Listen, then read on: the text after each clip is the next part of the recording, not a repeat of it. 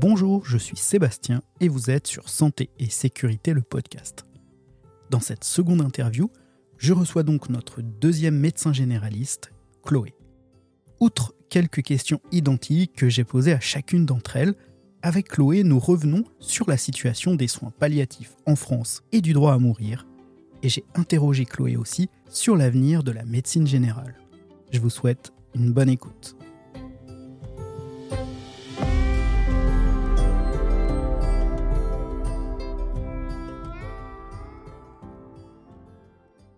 Bonjour Chloé. Bonjour. Alors pour commencer cette interview, dis-moi comment vas-tu? Euh, ça va, pas mal. D'accord, pas mal. C'est ça veut dire bien alors? Ça va. Ça veut dire bien, ça, ça pourrait toujours être mieux. Il y a, il y a toujours euh, de la fatigue euh, qui traîne. hein. Ça, ça ne changera pas avant je sais pas combien de temps, mais, mais ça va. Ok, alors ma première question, qu'est-ce qui t'a motivé à participer à cette euh, expérience podcastique un peu euh, particulière? Alors, ce qui m'a motivée, c'est que je pense qu'au moment où euh, la demande, là, l'annonce était parue sur Twitter, et encore maintenant d'ailleurs, euh, j'étais dans une période où je, je ressentais pas mal de difficultés euh, dans mon travail. Bon, j'en ai toujours ressenti, mais euh, là, il y avait peut-être ce côté un peu particulier où en plus, euh, euh, on était euh, sur une pente euh, un peu ascendante dans le montage de la maison de santé, l'arrivée de la collègue, plein de choses qui se rajoutaient même en dehors du, du, du travail de consultation simple, entre guillemets, qu'on peut, qu'on fait tous les jours. Et je, je ressentais un peu de, de colère, en fait, euh, face à toutes les difficultés devant lesquelles on se retrouvait. Il y avait là, c'était au moment de la, des négociations conventionnelles aussi, qui partaient. Et euh, ouais, pas mal de colère vis-à-vis de tout ça, parce que parce que l'impression de se retrouver face à des absurdités, euh, des, des trucs administratifs euh, stupides, euh, qui nous mettent des bâtons dans les roues pour rien, qui nous font perdre du temps. Et, et euh, j'avais envie déjà, d'une part, euh, d'exprimer ça, parce que quand on, est en colère, on, ressent le besoin de l'exprimer, je pense. Et puis aussi, un petit peu plus sur le fond, euh, je, pense qu'il y a un décalage assez important entre l'image qu'on peut avoir du médecin généraliste un peu de base au niveau de la société, avec un peu l'image euh, du, bobologue euh, et parfois pas grand-chose de plus, ou euh, les généralistes qui sont pas assez, qui travaillent pas assez, qui sont pas assez formés, qui voient des rhumes et des gastro. C'est, un peu des fois ce qu'on ressent. Et bah déjà, la façon dont on nous voit, nous, forcément, dont on se voit soi-même, parce que on, aime se voir de manière un petit peu plus euh, euh, valorisée que ça. Mais même, en fait, il y a un truc que je comprends pas bien, c'est que je trouve que aussi dans les relations individuelles, euh, dans l'intimité de la consultation, en fait, parce que c'est quelque chose qui tient presque à l'intime, je, pense que les gens ne nous voient pas comme ça. Je, pense que les gens sont beaucoup plus, ont beaucoup plus de, de gratitude pour tout ce dans quoi on peut les accompagner. Ils viennent vraiment nous voir avec des trucs. Moi, je suis encore hallucinée, en fait, euh, après euh, presque huit ans d'installation, qui commence déjà à faire une petite expérience, de tout ce avec quoi les gens peuvent venir nous voir, euh, tout ce qu'ils peuvent nous raconter, tout ce qu'ils peuvent nous confier, des choses qui sont manifestement hyper intimes, hyper importantes pour eux. Et, voilà, et, pour nous demander euh, de les aider. Euh, et du coup, je, moi, c'est vrai que je comprends pas trop ce décalage. Et je me dis peut-être que donner accès euh, à, notre vécu à nous et notre sentiment à nous, ça peut aider. Moi, je trouve qu'on gagne à ce que les patients nous voient comme aussi des êtres humains avec des difficultés, des doutes, des incertitudes, de la fatigue éventuellement. Et je pense que ça peut que. moi, j'en fais l'expérience, en tout cas à titre personnel. J'ai un truc débile, mais quand voilà, un patient vient m'exposer des symptômes, que j'essaye de lui demander voilà, des, des, précisions, que je l'examine, si à la fin j'ai un doute, je lui dis, je lui dis très explicitement, écoutez, je vous ai bien écouté, vous m'avez parlé de ça, de ça, de ça, euh, je vous ai regardé, j'ai remarqué telle et telle chose. Euh, avec tout ça, moi, je ne peux pas vous dire exactement ce qui se passe. J'ai besoin de faire tel examen complémentaire. J'ai besoin qu'on se revoie dans tant de temps. Et, euh, et j'ai l'impression que ça fonctionne bien. Au contraire de euh, ce qui a pu être un peu le modèle, euh, on va dire, ancien de. Bah, moi, j'ai encore un collègue, par exemple, euh, dans le coin, là, qui est proche de la retraite. c'est impensable pour lui de, de dire à un patient qu'il ne sait pas ou qu'il a un doute ou un truc comme ça. Mais impensable. Vraiment, pour lui, c'est à ne pas faire du tout, du tout. le patient va avoir peur, le patient va pas comprendre. Et, euh, et moi, je suis pas du tout d'accord avec ça, en fait. Je pense qu'on gagne vraiment à faire l'inverse. Donc, je me dis que ben, voilà, peut-être ça peut, euh, ça peut aller dans ce sens-là.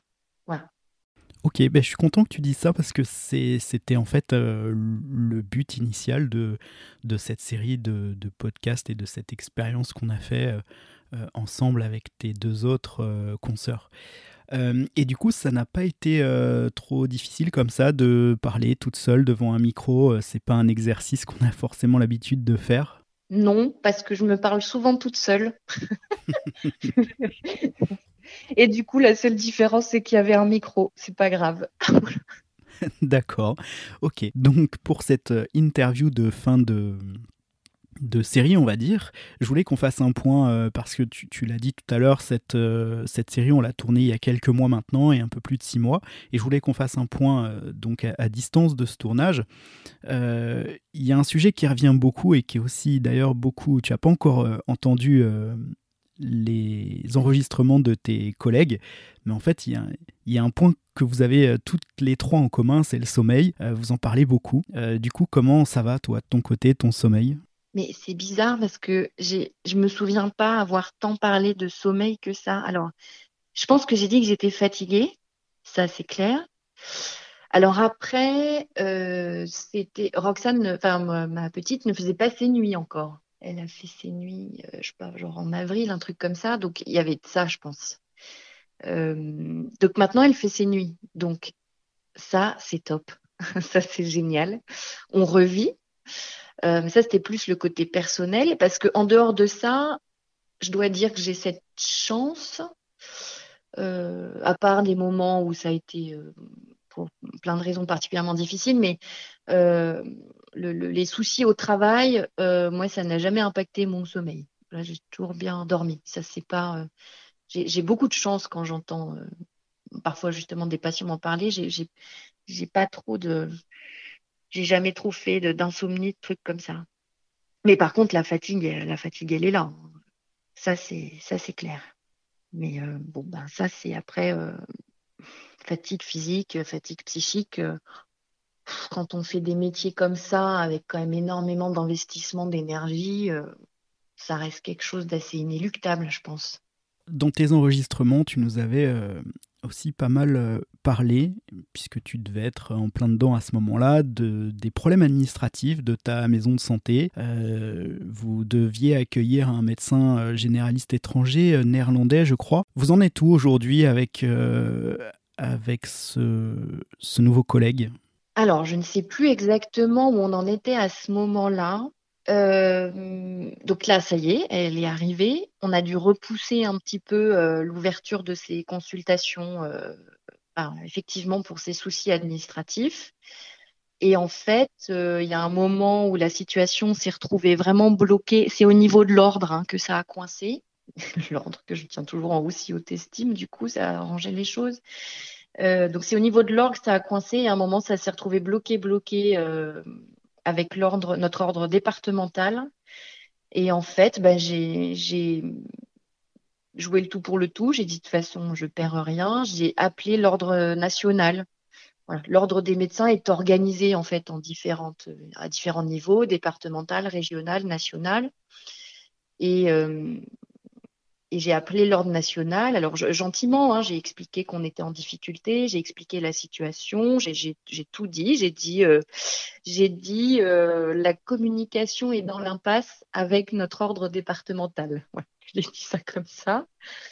Et, euh, en fait, eh ben voilà, je, je, suis tombée sur une personne qui a été compréhensive, qui a bien voulu m'aider, et dans les quelques jours qui suivaient, ça a été réglé. Mais ça, après, c'est un peu comme partout, ça dépend sur qui on tombe, quoi surtout dans l'administratif. C'est-à-dire, à partir du moment où le règlement est fait de manière stupide, euh, soit on tombe sur quelqu'un qui suit aveuglément le règlement sans rien écouter et qui ne sort pas le nez de ses papiers et on arrive vite dans la passe, soit on tombe sur quelqu'un alors qui a peut-être aussi plus de coups des franches, mais voilà, soit on tombe sur quelqu'un qui a envie de nous aider et ça peut passer.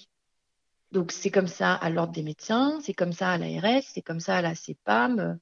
Dans un, petit peu toutes les grandes institutions administratives, ça va toujours être un peu la même difficulté. Et on toque à la porte jusqu'à ce qu'on tombe sur quelqu'un qui va nous aider. Voilà.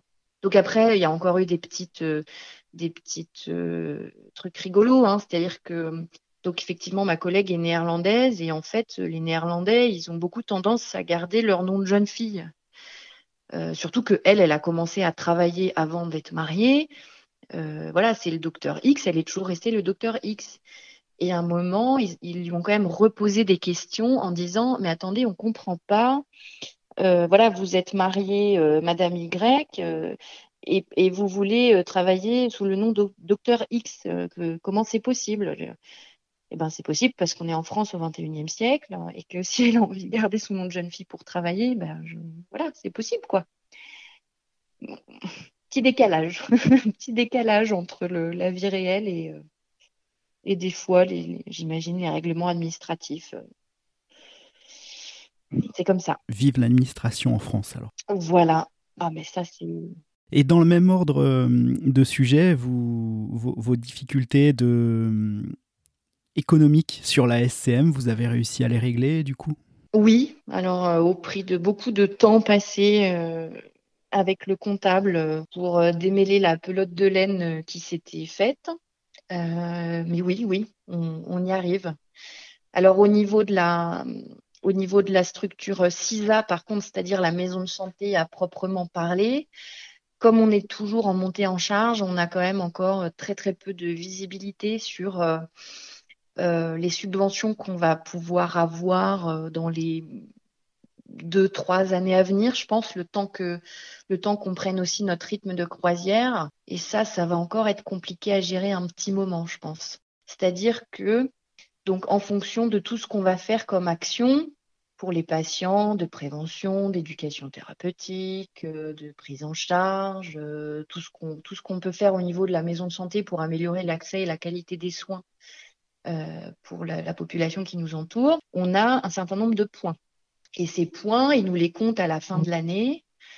Euh, enfin, à la fin de l'année. En fait, on a le résultat même euh, au, mois d'avril l'année d'après. et là, on sait bah, combien on a de points et combien on a de sous. Mais c'est un peu comme avec la, la ROSP, la rémunération sur objectif de santé publique, c'est-à-dire on ne sait jamais bien comment eux ils vont interpréter. Des fois euh, nous compter les points ou pas euh, voilà c'est pas forcément hyper clair comme système donc euh, donc on manque de visibilité.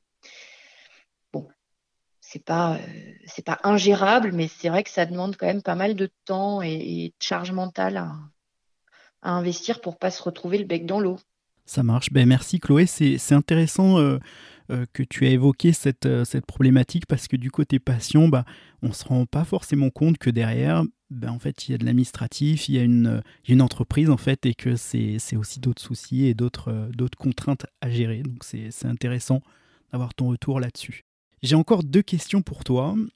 la première, je voulais qu'on reparle de soins palliatifs. Tu nous en as longuement parlé quand tu as évoqué une de tes prises en charge. C'est un sujet de, fond, euh, j'ai l'impression, qui est latent en France. On, en reparle très régulièrement de cette problématique des, des, soins palliatifs, du droit à mourir, etc. Est-ce que les choses ont évolué depuis, euh, depuis 6-8 mois euh, de cette prise en charge dont tu nous as parlé? Je veux dire, quand je dis les choses ont évolué, c'est sur le soin palliatif en France. En fait, on, on en est où aujourd'hui de, de, de ça? Eh ben, je dois dire que même moi, j'ai du mal à les, j'ai du mal à suivre, en fait. Euh, donc, moi, si j'ai bien compris, ce qui se passe maintenant, c'est que on en rediscute, mais en fait, de la même manière, c'est un marronnier, en fait. Donc, c'est quelque chose qui revient sur le tapis un petit peu tout le temps. Donc là, il voudrait euh, faire évoluer la loi, mais euh, je ne comprends pas bien comment le débat est organisé. On a, on a un peu l'impression d'avoir tout le temps les mêmes euh, positionnements qui remontent. Donc, on entend un tout petit peu les patients ou les proches, pas, je trouve pas énormément. Hein. Bon, après, je suis pas, je suis pas hyper connectée, branchée. Moi, j'écoute un peu la radio, je suis un peu sur les réseaux sociaux, mais sans plus. Je trouve qu'on n'entend pas énormément, énormément les patients quand même. Euh, ce qu'on entend, c'est toujours des cas malheureusement dramatiques et, il faut les entendre aussi, voilà, de gens atteints de, pathologies euh, euh, évolutives, dégénératives, euh, avec toujours des histoires terribles où effectivement ils vont aller faire la démarche d'aller en Suisse ou en Belgique pour avoir l'accès à l'euthanasie, des choses comme ça.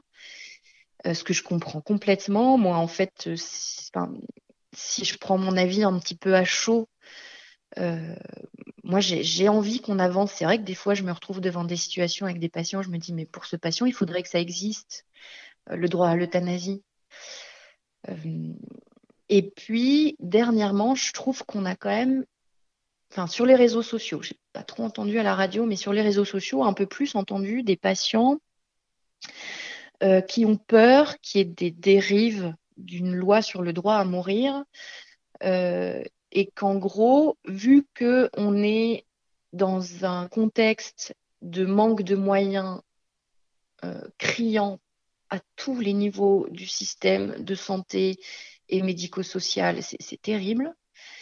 Euh, ça, on le ressent tous les jours, c'est même pas un débat, je pense, qui ont peur que euh, les patients qui ont déjà des difficultés d'accès aux soins aux soins palliatifs, mais pas que, aux soins tout court, les patients qui souffrent de handicap, les patients qui souffrent de maladies mentales. Euh, je, voilà, je, pense qu'il n'y a même pas besoin de parler de l'état euh, des soins pour les maladies mentales en France, c'est un, scandale. On, a entendu des, patients ou des représentants de patients dire, mais en fait, euh, ces patients-là, il y a quand même un risque bah, qu'on les envoie un peu vite vers euh, le droit à mourir, hein, le droit à l'euthanasie, et qu'on fasse pas assez attention. Et euh, j'avoue que moi, j'avais pas, euh, je, suis toujours un peu optimiste, enfin, je suis toujours un peu idéaliste. J'avais pas pensé à cette horreur, mais en fait, avec du recul et, avec le manque de moyens qu'on ressent, oui, je pense que c'est une peur légitime. Et du coup, bah, ma réaction à chaud de, bah oui, tous les patients devraient avoir le droit de demander à mourir, etc., ben, je l'ai un peu, euh, j'ai un peu mis d'eau dedans. Et le problème, c'est que c'est que j'ai pas la solution. C'est-à-dire que tant qu'il n'y a pas les moyens qui sont mis sur le, le, le médical et le médico-social, je pense qu'il n'y a pas de solution à cette question.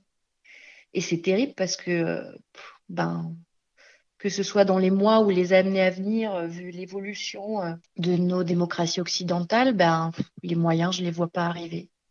Je ne vois pas bien qu'on va dans cette, euh, dans cette direction. Donc, ben, je crois qu'on va encore faire avec nous les moyens du bord, essayer de se, de se faire des réseaux entre professionnels qui ont envie de faire les choses bien, euh, toujours pareil, toquer à la porte jusqu'à ce qu'on tombe sur quelqu'un qui veut bien nous aider et puis qu'on va, on va se débrouiller comme ça en accompagnant nos patients du mieux possible. Mais ça compte beaucoup de faire des réseaux. là, je me rends compte parce que je, suis en train de m'investir aussi, de commencer à m'investir beaucoup sur la question de la prise en charge des violences intrafamiliales. et en fait, prendre le temps de sortir la tête de l'eau, justement, d'aller toquer aux portes pour essayer de faire avancer des trucs malgré le manque de moyens, et ben finalement, quand on arrive à se trouver entre deux, trois, une demi-douzaine de personnes qui étaient un peu chacun dans son coin à ramer avec beaucoup de bonne volonté, quand on se met ensemble, on arrive à faire des trucs pas mal. Mais ça va être ça. À, notre échelle, ça va être ça. Ça marche. Eh bien, merci pour ta réponse euh, très complète, Chloé. Euh, ma dernière question. On a tourné, euh, tu en as parlé tout à l'heure, on a tourné cette série de podcasts pendant les négociations conventionnelles de la médecine libérale avec la CPAM, c'est ça? Aujourd'hui, cette convention, elle a été adoptée. Est-ce que tu peux nous partager ton avis là-dessus, nous dire si ça a changé des choses pour toi? Et puis enfin, comment toi, personnellement, tu vois l'avenir de ton métier? Euh, alors, ben justement, cette convention, euh, elle n'a pas été adoptée. Ça, a été un échec. Euh, ce qui a été adopté, c'est ce qu'on appelle un règlement arbitral, c'est-à-dire que, alors de ce que j'ai un peu compris, légalement parlant, il ne peut pas y avoir il ne peut pas, on ne peut pas tomber dans un vide juridique si les négociations conventionnelles arrivent à l'échec, comme ça a été le cas.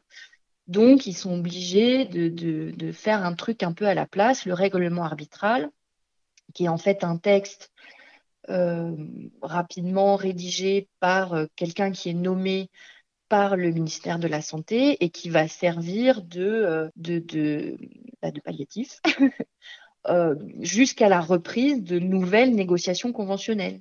Mais ce texte, euh, en fait, nos syndicats, par exemple, ils n'ont pas leur mot à dire dessus. Euh, ils ont été écoutés, je, pense qu'ils ont été auditionnés au moins, mais c'est tout. Ce n'est pas des négociations conventionnelles vraiment signées avec les syndicats. Et donc, ce texte, il a acté que, alors que je dise pas de bêtises, généralement, c'est avec des petites modifications un peu à la marge. Donc, il va quand même y avoir une revalorisation euh, de ce qui s'appelle le forfait médecin traitant, c'est-à-dire une rémunération qu'on reçoit euh, en dehors des rémunérations reçues par les consultations euh, en fonction du nombre de patients qu'on suit. Donc plus on suit de patients et plus on a de forfait médecin traitant. Et puis il va y avoir une petite revalorisation de la consultation de 1,50 euro à partir du 1er novembre et puis une petite modification sur des consultations un peu particulières qu'on pouvait coter un peu plus cher euh, dans le suivi justement des patients qui sont en, qu'on suit qui sont en situation de soins palliatifs, c'est-à-dire que pour jusque-là, on avait le droit de coter que quatre fois une consommation, une consultation majorée, pardon, et là, on va ça va être illimité, je crois, parce que ben, les, les, patients qu'on suit qui sont en soins palliatifs, ben, c'est sûr que des fois, malheureusement, ça va assez vite. Et puis, euh, des fois, euh, c'est peut-être aussi malheureusement d'ailleurs, ça, ça, ça, prend du temps. Ça, on peut être dans l'accompagnement d'un patient qui est en soins palliatifs pendant des semaines, pendant des mois, euh, suivant le souci, suivant comment ça se passe. Et ben, on les voit bien plus que quatre fois, hein, heureusement. Et ah si, la dernière chose, ça, ça a été acté tout de suite, mais je pense qu'ils n'avaient pas trop le choix. C'était l'histoire de, on peut coter un peu plus cher la première consultation qu'on prend avec un nouveau patient en ALD. Mais ça, c'est parce que, vous savez, ils s'étaient fixé l'objectif de euh, tous les patients en ALD ont un médecin traitant d'ici, euh, je ne sais plus quelle date. là, je pense que du coup, ils n'avaient pas trop le choix que d'acter ça tout de suite. Donc, voilà, pour l'instant, c'est des petits trucs à la marge. Euh, on attend que les négociations conventionnelles reprennent avant la fin de l'année, je crois. Ils sont obligés de toute façon. Moi, j'en attends, euh, j'en attends pas grand-chose. Bon, il y aura pas trop le choix. Je pense qu'il y a quand même un minimum de revalorisation, plus que maintenant ou pas, je ne sais pas. Euh, parce qu'à un moment, il y a une telle inflation que euh, l'équilibre financier au niveau de l'entreprise cabinet médical, bah, c'est vrai que c'est pas si simple que ça à gérer. Euh, alors malgré ce qu'on entend sur les réseaux sociaux ou à la radio ou à la télé du le, salaire net là des mensuels des médecins généralistes, ben, moi j'inviterais à reporter ça à un salaire horaire hein, pour prendre un petit peu plus de recul. Euh, bah, moi concrètement ça va me servir à reprendre un petit peu de, bol d'air sur la trésorerie, euh, augmenter les secrétaires parce qu'à un moment, bah, il faut quand même qu'elles aient une augmentation de temps en temps. Et puis, euh, puis ça va s'arrêter là. Ça va pas changer. Euh, ça va pas changer les problèmes de fond d'organisation de la médecine générale. Non, je, ça, je m'y attends pas du tout. Ok. Et du coup, euh, ma dernière question comment tu vois ton, ton avenir dans, dans la profession? Ben, en fait, je trouve ça très flou.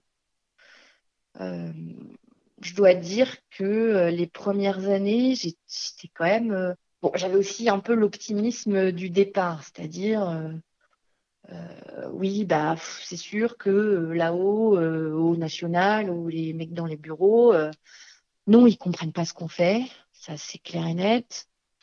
Mais en gros, on a quand même encore de la marge de manœuvre pour organiser notre travail de la manière dont on pense que c'est le mieux, avancer quand même sans que ça nous impacte trop les décisions qu'ils prennent là-haut. Et en fait, bah, plus ça va, plus ça nous impacte, parce qu'ils viennent vraiment de plus en plus euh, acter, alors notamment justement sur des, du financier, c'est-à-dire la manière dont ils viennent organiser de plus en plus la rémunération euh, de, pas que des médecins généralistes, hein, de toutes les professions libérales de premier recours, euh, ben, plus ça va, plus les taux se resserrent quand même. C'est-à-dire plus ça va, plus la question euh, finance euh, rentre dans, le, dans la, prise en compte de la manière dont on va organiser notre travail. Et du coup, ben, moins on a de marge de manœuvre. C'est-à-dire que pour donner un, une idée un petit peu concrète, moi, au début où je me suis installée, donc en fait, notre, rémunération, c'est un peu deux, grandes parties. Il y a d'un côté la rémunération qu'on reçoit par le tarif des consultations, remboursé par la sécurité sociale en grande partie, moins les franchises payées par les patients, mais qui, pour l'instant, restent anecdotiques. Pour l'instant, parce que là, ils ont déjà parlé qu'il fallait augmenter les franchises pour faire des économies pas bien dans quel sens on va pour l'accès aux soins, mais bref. Donc cette partie-là, et puis toute la partie euh, forfaitaire. Forfait médecin traitant qui nous est euh, donné euh, en fonction du nombre de patients qu'on suit. forfait structure qui nous est donné en fonction de tout un tas de critères de si on est organisé en, en, exercice coordonné avec d'autres professionnels, type maison de santé, euh, si on utilise bien l'outil informatique, si on utilise bien la télétransmission, euh, etc. Et puis, euh, forfait, rémunération sur objectif de santé publique. Alors, si on, si on prescrit bien les antibiotiques comme il faut, si nos patients font bien leur dépistage, si nos patients avec certaines maladies chroniques ont bien les bons traitements, font bien leur surveillance comme il faut, plein de choses comme ça. Objectif de santé publique. Le problème, c'est que ces critères-là, ils sont, les, règles changent quasiment tous les ans. Euh, ils sont extrêmement discutables, notamment sur les objectifs de santé publique, à la fois dans ce qui est fixé comme objectif et dans comment ils sont fixés. Euh, et puis, donc, c'est un peu ce que je disais tout à l'heure avec les histoires, c'est un peu la même chose que les points pour les maisons de santé, c'est-à-dire que comment ils vont nous compter les points et combien ils vont nous coter de points, manifestement, on se rend compte tous les ans au moment où la ROSP revient qu'il y a des erreurs. il y a manifestement, quand ils nous renvoient nos statistiques, des trucs complètement aberrants. Euh, il y a des erreurs dans leurs stats, quoi, dans leurs ordinateurs, là-haut, là, je ne sais pas où. Et du coup, ben, un peu, euh, à la fin, ça fait un peu chier, quoi, de, d'avoir une rémunération sur quelque chose dont ça, qui est manifestement très fragile, qui est, dont, on, dont tous les ans, ça peut varier énormément, et en plus, c'est discutable.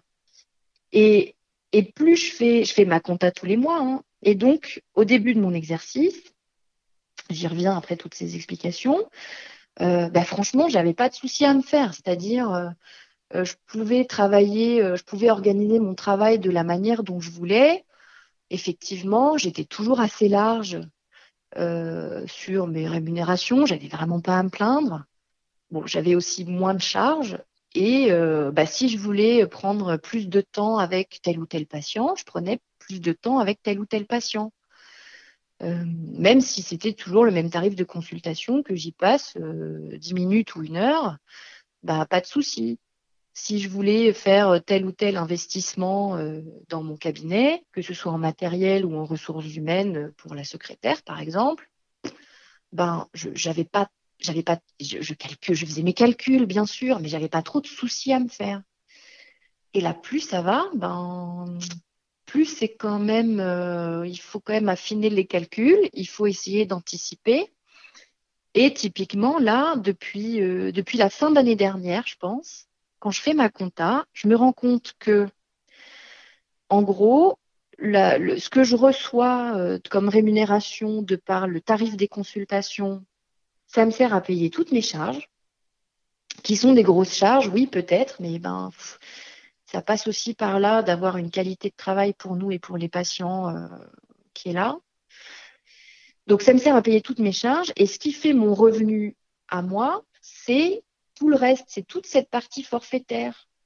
Mais encore une fois, cette partie forfaitaire qui d'une année sur l'autre euh, change les règles, euh, sur laquelle on n'a pas trop de visibilité et euh, qui est discutable. Bah, du coup, là, c'est vrai que je commence à me dire comment ça va se passer les années futures? Ben, je crois que ça va aller toujours dans ce sens-là et que ça va être de plus en plus compliqué et que et qu'à un moment, je vais peut-être avoir le souci de euh, je pourrais plus organiser mon travail euh, exactement comme je pense qu'il faut qu'il soit organisé pour être bien fait. Pour les patients en premier, hein. pour moi aussi bien sûr, mais pour les patients en premier, et je commence à avoir des vraies inquiétudes que j'avais pas du tout, que j'avais pas du tout avant. Voilà. Ok, eh ben écoute, euh, merci pour pour cette grande réponse encore une fois. Bah, c'est compliqué parce qu'il faut il faut un peu revenir sur l'explication de comment ça marche euh, financièrement euh, et, c'est complexe. Mais je pense qu'ils le font exprès. C'est-à-dire que euh, cette histoire de, rémunération sur objectif de santé publique, moi je vois bien qu'il y a des trucs aberrants dans les stats qui me rendent. Mais en fait, il faudrait que j'y passe encore des heures pour réclamer alors, quelqu'un comme Richard Talbot, par exemple. Richard Talbot, c'est un médecin sur Twitter qui est, qui au taquet sur tous les règlements, il connaît tous les textes par cœur. Euh, euh, sur son outil informatique, mais, des Richard Talbot, il y en a pas, il y en a un sur 200 médecins généralistes.